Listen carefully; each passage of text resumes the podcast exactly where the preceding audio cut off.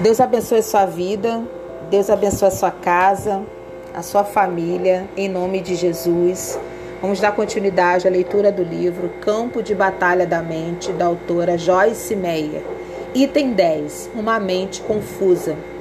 Se, porém, algum de vós necessita de sabedoria, peça a Deus, que a todos dá liberalmente, livremente, e nada lhes impropera, sem criticar nem censurar e ser-lhe-á concedida.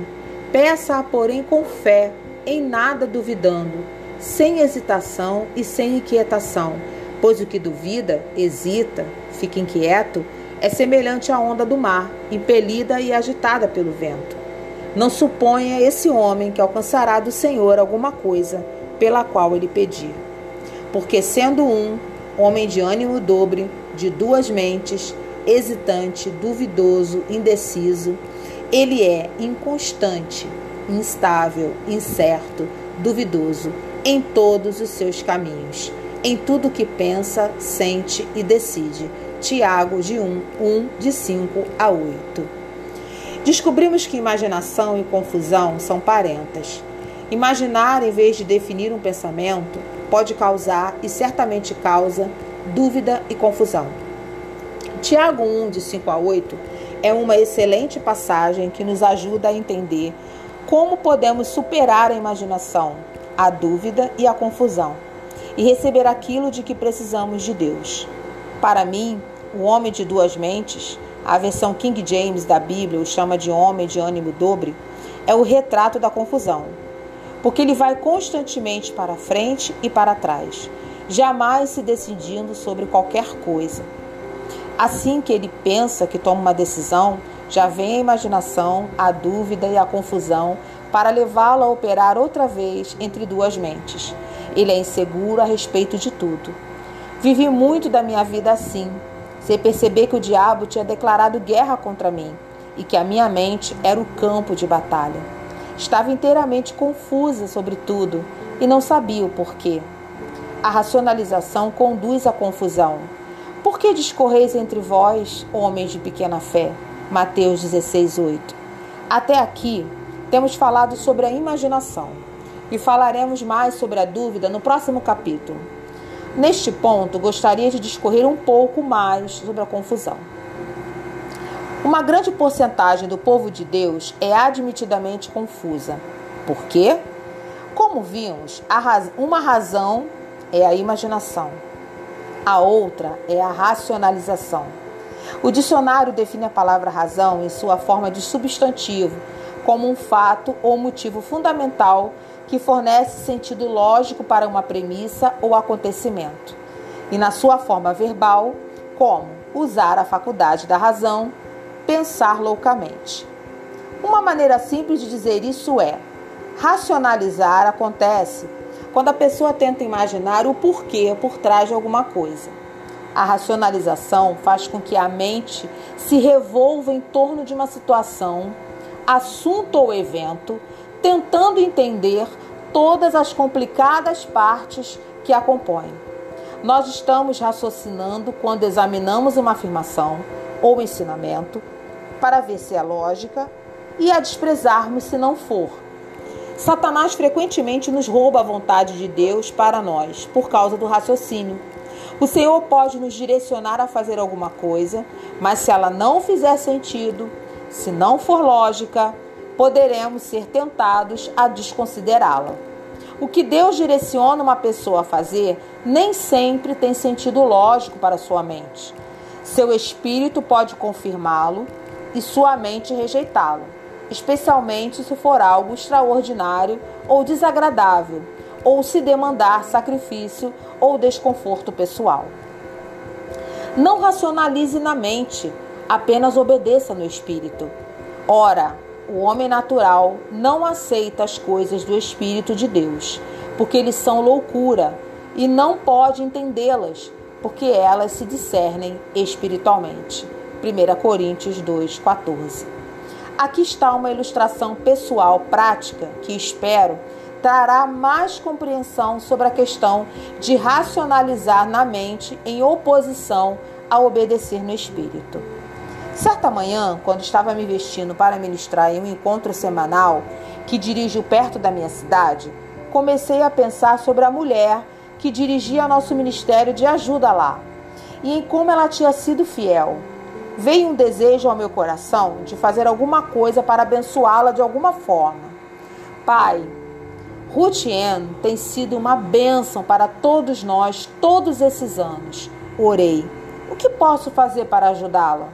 Imediatamente meus olhos caíram sobre um vestido vermelho, novo, que estava pendurado em meu closet. E sabia em meu coração que o Senhor estava me impelindo a dar aquele vestido a Ruth Ann. Embora o tivesse comprado três meses antes, nunca o tinha usado. Para falar a verdade, ainda estava pendurado na sacola plástica que o havia trazido para casa. Eu gostava muito dele, mas cada vez que pensava em usá-lo, por alguma razão não tinha vontade de vesti-lo.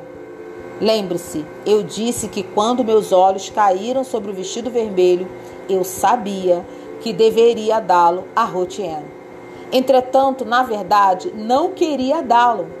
Então, imediatamente comecei a questionar em minha mente que Deus não poderia estar me dizendo para dar-lhe o vestido vermelho, porque ele era novinho em folha, nunca tinha sido usado, tinha sido bastante caro. Eu tinha até com mesmo comprado brincos vermelhos e prateados para combinar com ele.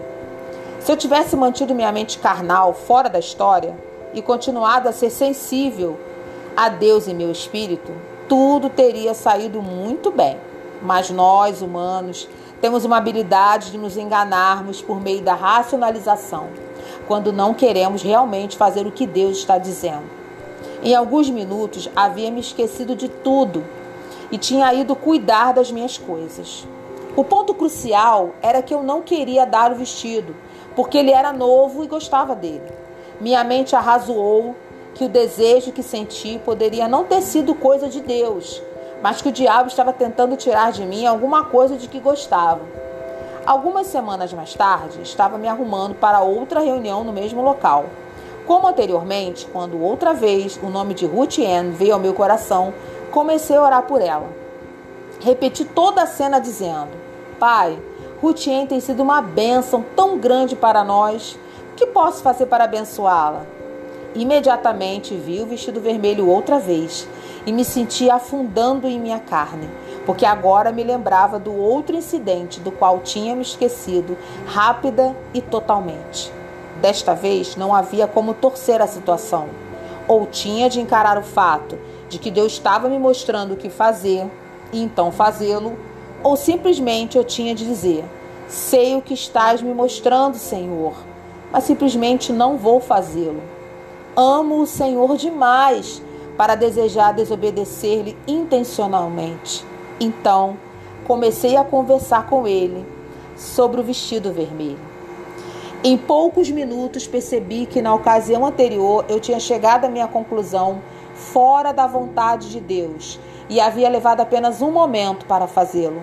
Tinha pensado que não poderia estar ouvindo o Senhor, porque o vestido era novo Entretanto, agora percebi que a Bíblia nada diz sobre doar apenas coisas velhas. Seria um sacrifício maior para mim dar o vestido porque ele era novo, mas seria também uma bênção maior para Ruth Ann.